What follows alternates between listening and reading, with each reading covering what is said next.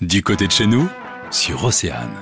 À Trégarvan, aux portes de la presqu'île de Crozon, se trouve le musée de l'école rurale en Bretagne. C'est un lieu qui nous invite, vous allez voir, à un retour en arrière, à une époque où les écoliers utilisaient encore plumes et encriers. Nous en parlons avec notre invitée. Bonjour, Pauline Babelon. Bonjour. Alors, dans votre musée, c'est une véritable école rurale reconstituée qu'on peut admirer, hein En effet, il y a deux salles de classe, une salle de classe des années euh, 1910 et une euh, des années 70 quand l'école a fermé. Euh, on a aussi les appartements des instituteurs qui sont reconstitués à l'étage de l'école, qui vivaient sur place. Et on a un bâtiment plus récent avec euh, une exposition permanente et donc la salle d'exposition temporaire. Décrivez-nous un petit peu qu'est-ce qu'on voit dans ces classes. On, on prend la plus ancienne, celle de 1910. On peut voir euh, les grands pupitres des écoliers euh, où ils étaient euh, jusqu'à 6 sur la même table, les encriers euh, avec l'encre violette, les grands tableaux noirs, les cartes murales, l'armoire scolaire avec tout le matériel pédagogique de l'époque.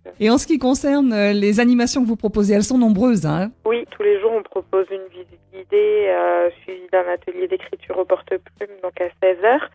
Et euh, on fait plusieurs euh, animations, euh, donc euh, des ateliers de travaux manuels, par exemple, euh, création de billes en argile, de, de bombes de graines, euh, parce qu'on a le labotager, donc qui est le potager à côté du, du musée, donc on, on l'investit pour faire des ateliers nature, et euh, les dictées du certif aussi, euh, les dimanches en été.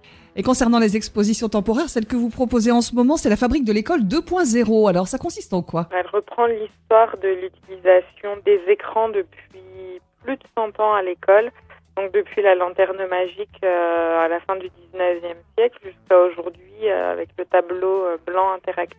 Une, une exposition qui parle à la fois du passé mais aussi de l'actualité et qui présente tous les objets utilisés à l'école dans ce cadre-là. Parfait. Donc, on n'a plus qu'une chose à faire, c'est faire un tour à Trégarvan. Et on y trouve le musée de l'école rurale en Bretagne. À très bientôt, Pauline Babelon.